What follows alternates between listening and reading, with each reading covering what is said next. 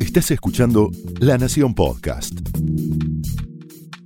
A continuación, el exitoso ciclo de entrevistas de La Nación Más, ahora también para escuchar. Esto es Conversaciones.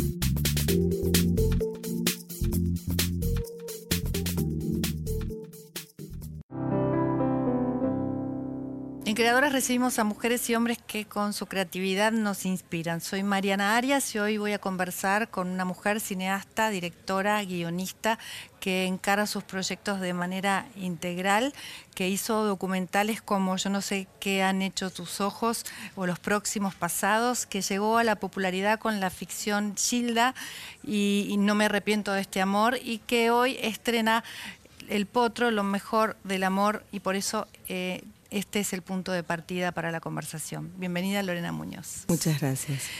¿Cómo empezaste a, dirigir en cine y cómo te interesaste por esa vocación? Uf, bueno, yo siempre digo que no, que mi caso no fue el de, el de algunas compañeras de escuela que ya de chicas sabían que querían seguir por ahí las profesiones de sus papás, ¿no? Odontóloga o médica o periodista, que eran por ahí mismas amigas. No me pasaba eso en algún momento me interesó el diseño de indumentaria y me dediqué un poco un tiempo a eso, trabajé un tiempo. Este, y después también en un estudio fotográfico como asistente y sabía que me gustaba mucho la fotografía pero no sabía exactamente qué era el cine lo que me gustaba. Entonces me anoté en una escuela que se llama CIEVIC eh, que en San Telmo. sí, video y sí exacto sí centro de experimentación en video y cine mm. Y bueno, y el primer día que fui en realidad a investigar, un poco a averiguar, a ver de qué se trataba, porque lo que me gustaba era fotografía para cine, creía, no lo tenía tan claro.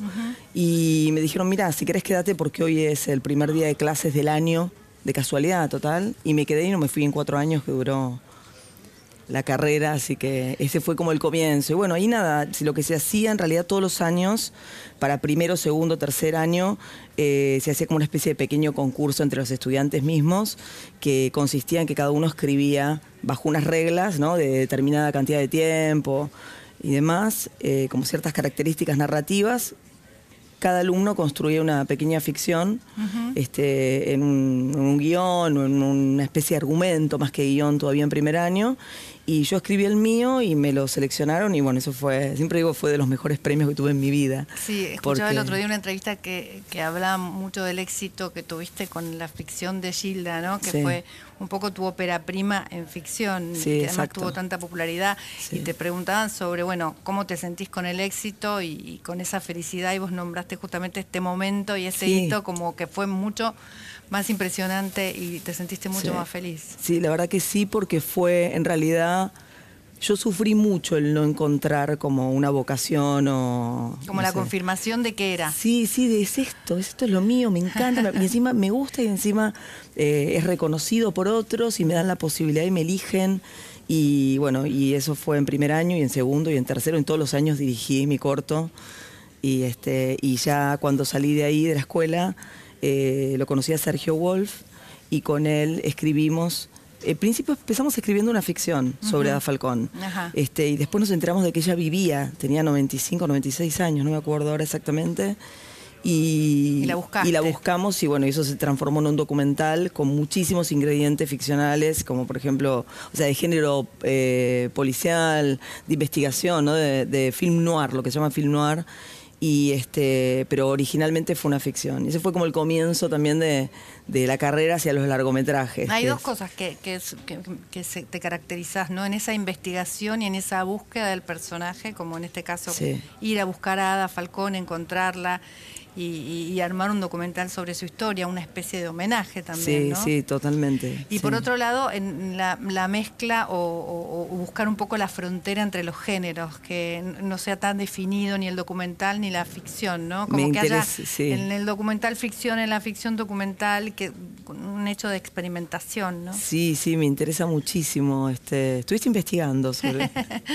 este, me interesa mucho, la verdad que sí, porque me gusta, me gusta esos, este, como esas fronteras, esos, esos, digo, esa mezcla de lo verdadero o de lo real, si se puede llamar de, esa manera, con, con, lo ficcional, me parece que es interesante. Por eso me gusta también trabajar con, con actores que, que no son eh, profesionales, digo yo, porque no, porque sí, son actores igual para mí. Eh, como es el caso de Rodrigo Romero, ¿no? El actor que, elegimos después de un casting larguísimo para, para, el esta última película, ¿no? Para el potro, lo mejor del amor. Sí. Contame, contame cómo encaraste este, este último proyecto, esta última película. Bueno, mira, a diferencia de Gilda, digo, yo siempre estoy como, Comparando, comparándolas porque, son... proyectos similares y también pasó muy poco tiempo entre uno y otro. Pasaron exactamente dos años. Desde el estreno de una película a la estreno, hacia el estreno del otro. Dos años y un mes. Así que, digo, son proyectos similares, tienen historias parecidas también los personajes, historias trágicas que mueren jóvenes, de cantantes populares. En el caso de Gilda fue como, bueno, te, contaba un poquito antes que yo fui productora del proyecto también, entonces fue muy diferente porque fui como, yo tuve que generar esos encuentros con el hijo y, también conseguir los derechos, que fue algo bastante difícil, porque durante muchísimos años, creo como 15 años, eh, hubieron varios productores tratando de conseguirlos y nadie lo lograba. O sea que que yo fui productora desde ese lugar y ya eso como que me colocó en un lugar diferente. En este caso quise, la verdad, correrme de eso y justo eh, sin buscar este proyecto en particular, estaba viendo qué hacía, qué dirigía, qué escribía. Apareció. Apareció este proyecto, me convocó Fernando Blanco, mm. productor, este, junto a Alejandro Caseta y a Mili Roquepit, que son los otros dos productores.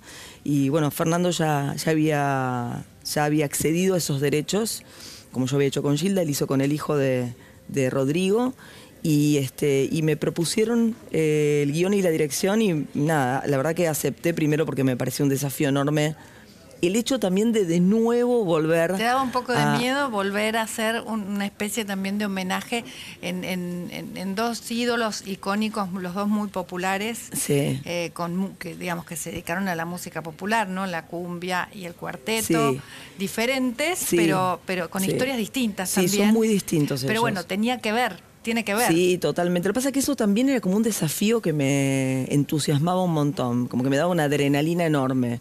Entonces dije, bueno, me acuerdo que, este, que había amigos que me decían, no se te ocurra ahora que hiciste Gilda meterte con Rodrigo. No se te ocurre, para mí fue como, ¿por qué no? ¿Viste? Cuando empieza a pasar eso.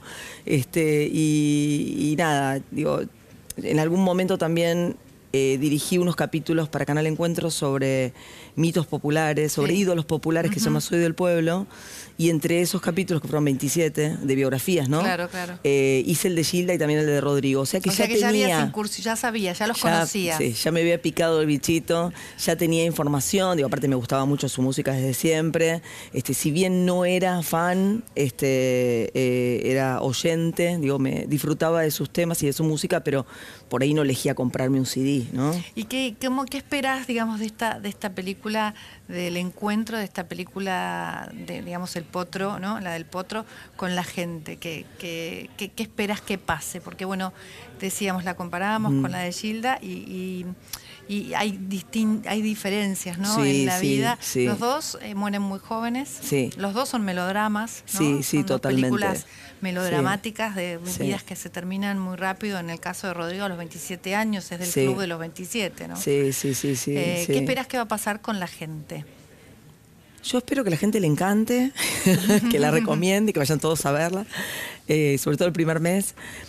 Mm, yo creo que a la gente en general me parece que le gustan las historias de, vida y sobre todo ahora, ¿no? Hay como cierta moda mm. de, historias de vida de gente, este, de biografías, de lo que se llama biografías. Eh, que en realidad para mí no es nuevo porque como yo vengo del documental, ya hice esto en otras oportunidades eh, y había hecho Gilda.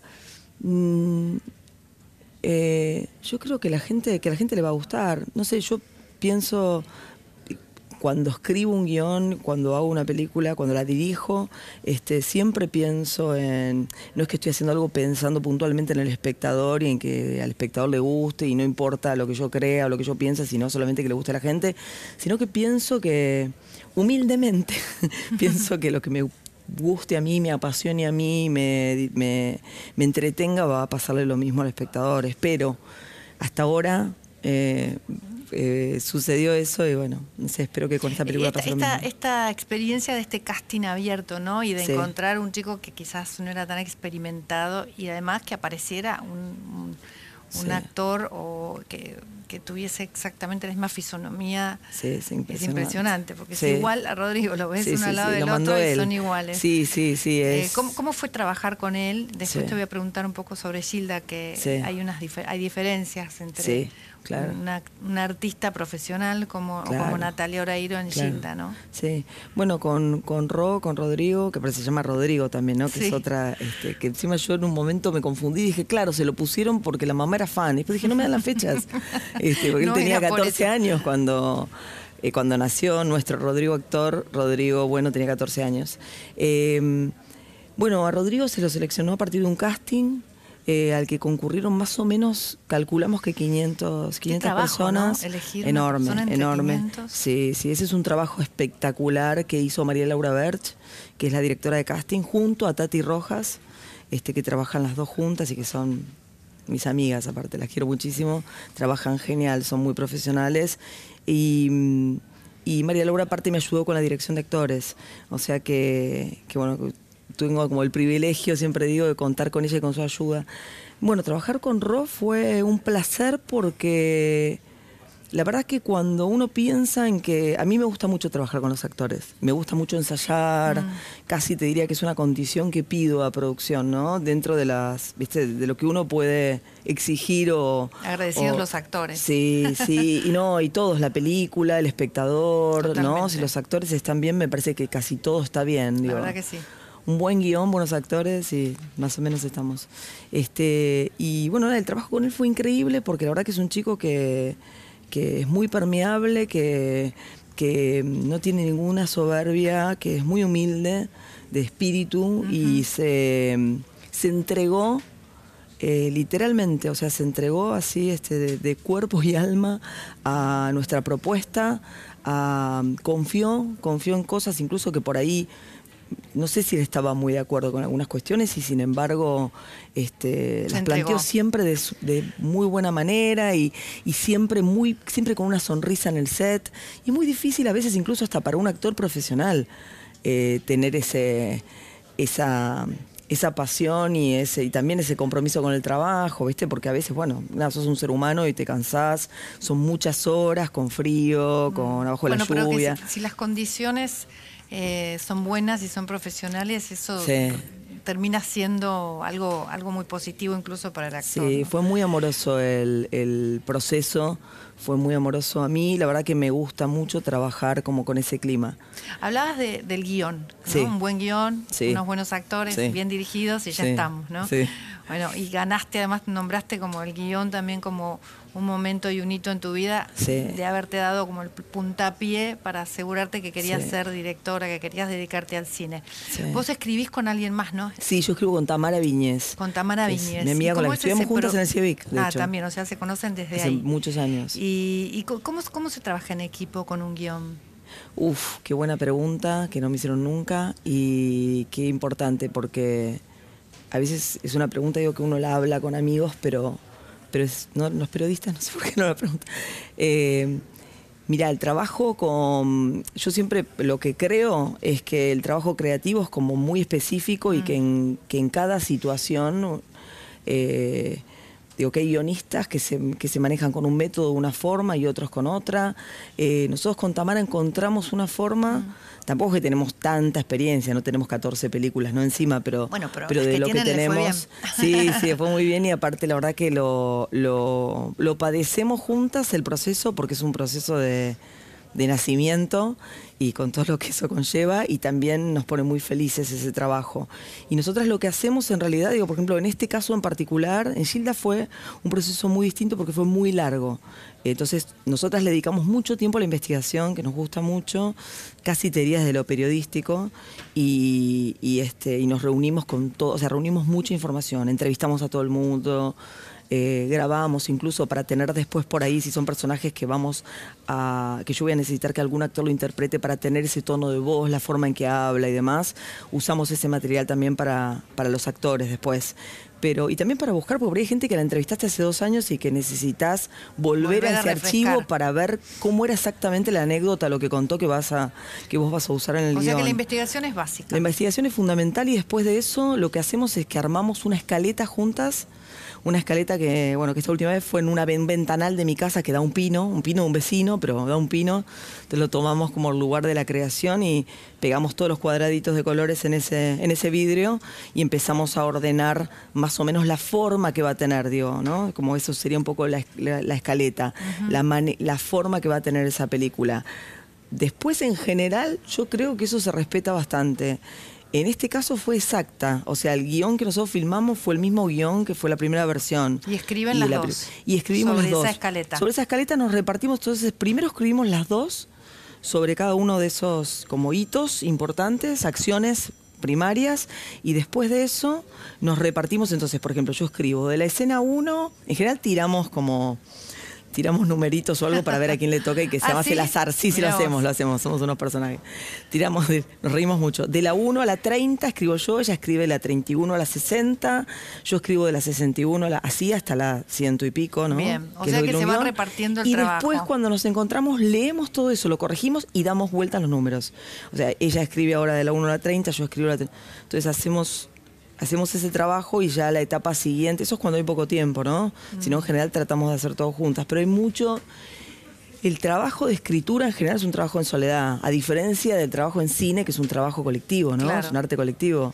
Cuando encararon Gilda, Gilda, Gilda es un personaje de una mujer que, bueno, que que deja su vida normal, su vida armada, la quiebra y, se, decide a salir a buscar su, sueño, ¿no? Sí. Y, nadie la va a parar, ¿no? Ella incluso decía, bueno, que nadie te corte las alas. Sí. Eh, ¿En qué te identificaste con ella y por qué te interesó contar esa historia? Uf, porque Gilda me, me, parece una mujer que es... Eh, que genera... Eh, creatividad, o sea, así por decirlo, como es... Eh, yo creo que tiene que ver en realidad con que ella era maestra jardinera. Y el mensaje que le daba a la gente cuando, cuando cantaba, el mensaje que. Y le hablaba mucho al público, Gilda, se me pone la piel de gallina. Y cuando le hablaba a la gente, el mensaje que le daba era un mensaje tan amoroso, este y, tan esto, ¿no? De, no pierdan las esperanzas, que el amor verdadero llega, y para todos los que están solitos.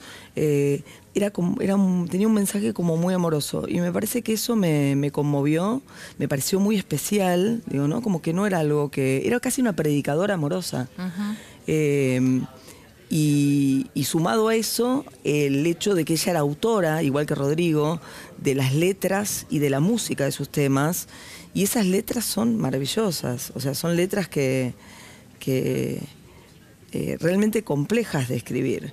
Eh, uno a veces por ahí, no sé, yo antes me imaginaba que la cumbia quizás, como entendía que la cumbia, porque no tengo ni idea, digo, de ignorante total, creía que la cumbia, digo, tienes todo el ritmo, ¿no? Mm, Acompasado. como, que, tiene un mantra, Claro, como que es parecido, sí, sí, sí, como que hay un mantra, digo, de repetición, y bueno, y me quedaba en eso, y de golpe empecé a escuchar las letras y, y bueno, ella fue como la puerta inicial de todo ese mundo, ¿no? Después vinieron otras. ¿Y con Rodrigo qué te pasó con respecto a, su contenido también, y a sus letras y a su vida, ¿no?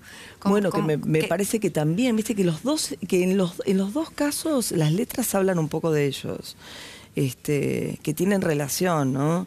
Rodrigo tiene todo esto del fuego y la pasión y lo mejor del amor, digo, y siempre está hablando de, del amante y de, claro, y de estas relaciones, digo, de riesgo también, ¿no? Y, y muy amorosas y muy fogosas y este y bueno tiene otros temas también soy cordobés este maravilloso digo una genio. Rodrigo hizo que todo un país cantara soy cordobés.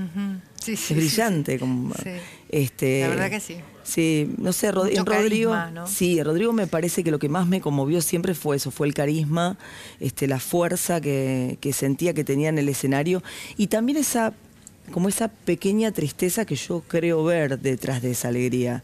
Eh, como que es un gran artista, ¿no? Entonces también marca un poco esa relación con el padre, ¿no? Que y con la familia que, estaban como súper apostando a, ese chico. Eso es una diferencia con Gilda abismal. Este, en Gilda la familia estaba en contra. Como la familia estaba detrás apostando a que él realmente se convirtiera en, en, algo, digamos, en una estrella. Sí, totalmente. En un punto que, que los salvara o que, o que les diera a ellos el sueño que ellos tenían, ¿no? Sí, sí, sí. Por eso también ahí en la película cuando se sucede lo del padre, eh, él se quiebra. Sí, sí. Yo creo que Rodrigo sin su madre, por ejemplo, no hubiese llegado jamás.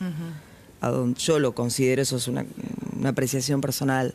Como que la madre este, fue muy importante. Sí, para mí sí. Para mí sí. Para mí ella es este es una mujer que incluso yo creo, creo haber entendido que ella escribió varias letras también. No sé si, si estas, ¿no? Si las más reconocidas de él o las que están en la película, pero este, ella es una autora increíble y tiene una fortaleza, una fuerza, una pasión enorme. Y yo creo que ella acompañó mucho a su hijo y, que lo hizo sentir especial. Yo creo que... Estaba tan enamorado de la madre que también le costaba un poco...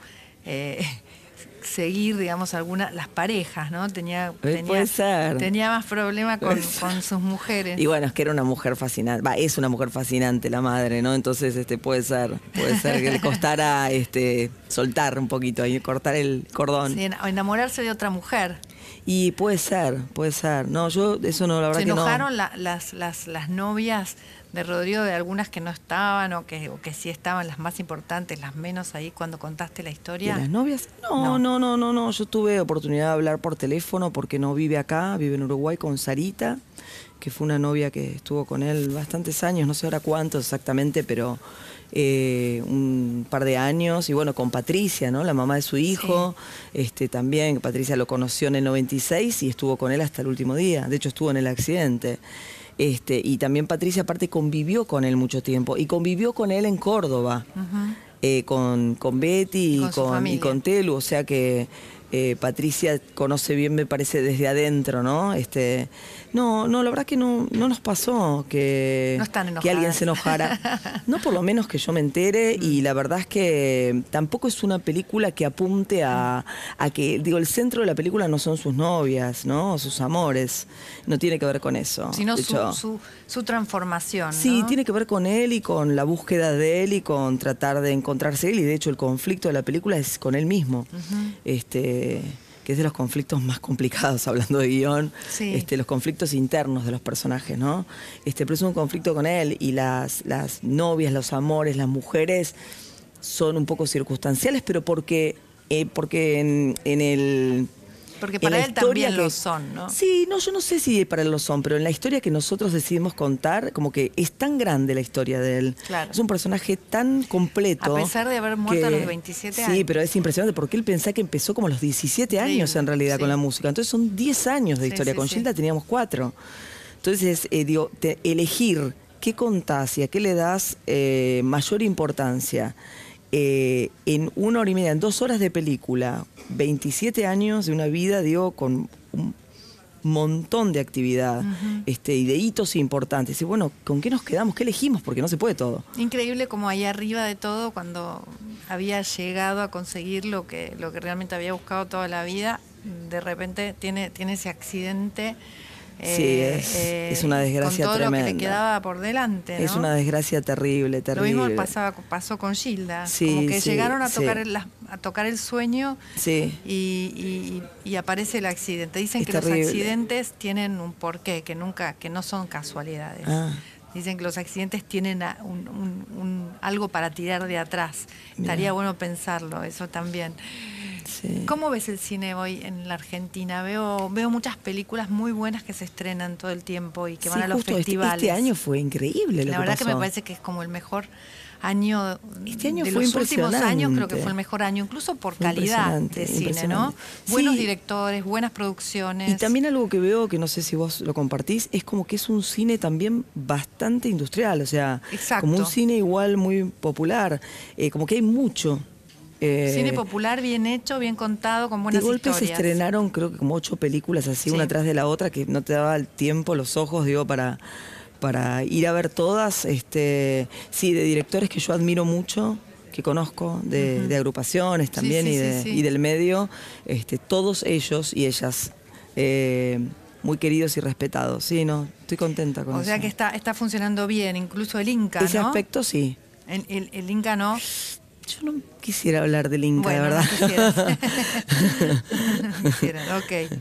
No, me parece que el Inca no está funcionando muy bien, la verdad. No, no, no, no. No, está funcionando muy bien el Inca, pero este pero bueno, es un momento particular también. Eh, no, hay, hay bueno, nada, estas películas que se están estrenando ahora no son, eh, no fueron películas, digo, son películas industriales, mm. justamente. Pero no Me tienen parece que ver con el Inca. Sí, sí, ah, sí. Casi todas las películas tienen que ver con el Inca, las argentinas. Sí, sí. Este, son pocas, creo, las que no pasan por el Inca. No sé ahora qué va a pasar. Ese es el punto, justamente, ¿no? Hasta ahora sucedió que, que había lugar para, para todas las películas. Este, a mí me encanta aclarar siempre que la plata con la que se hace cine en este país proviene de la misma entrada que paga la gente. Claro. Digo que no es un fondo Este, que proviene de Nación, sino que es un fondo autártico. Es importante aclarar esto. este, que no se saca plata a ninguna otra cosa para que se haga cine y me parece que el cine habla nada más y nada menos que de nuestra cultura, de nuestra identidad como nación, que nos acompaña. Digo, nosotros vivimos lo que fue el cine de oro en este país, que fue maravilloso, que fue del, más o menos de la década del del 30, 40 y parte del 50. Este, y después, bueno, nada, por cuestiones, eh, por falta de negativo, que no nos vendían y por un montón de otras cuestiones, este, la industria como que cayó.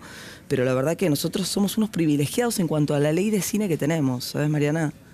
Este, hay muchísimos países que no tienen directamente ley de cine.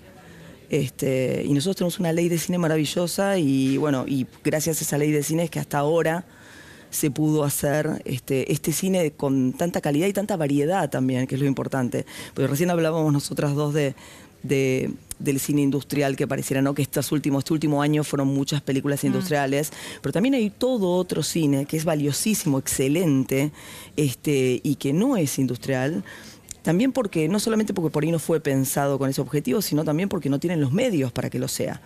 No tienen un gran productor detrás este, que los acompañe, ¿no? Y que, y que pueda pagar por una campaña de prensa enorme. Claro, pero tampoco somos Hollywood, ¿no? no es como que, bueno, somos un país que tiene 30% de pobreza. O sea que. Pero ni por supuesto, por supuesto. Todo lo que nos faltará para que todas esas películas se, se no, No, por supuesto, por eso te aclaro que en realidad que la plata del cine no proviene del, no proviene de nación, sino que proviene del cine mismo, este, porque no se le está quitando justamente, vos hablas de la pobreza, no se le está quitando a nadie, salud ni educación, ni, bueno, educación un poco sí, con la falta de cine, pero... bueno, Lorena, gracias. Ojalá que, hablando del año del oro del cine o del cine de oro... Ojalá vuelva, ¿no? ojalá vuelva y ojalá, ojalá esté así glorificado con oro este, esta tu última película sobre la vida de Rodrigo Bueno. Gracias, muchas gracias, a vos. Pasó Lorena Muñoz por Conversaciones.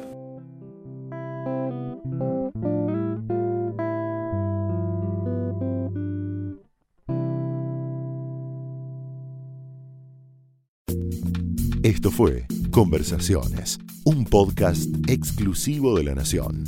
Escucha todos los programas de La Nación Podcast en www.lanacion.com.ar. Suscríbete para no perderte ningún episodio. Estamos en Spotify, Apple Podcast, Google Podcast y en tu reproductor de podcast favorito. Seguí escuchando La Nación Podcast.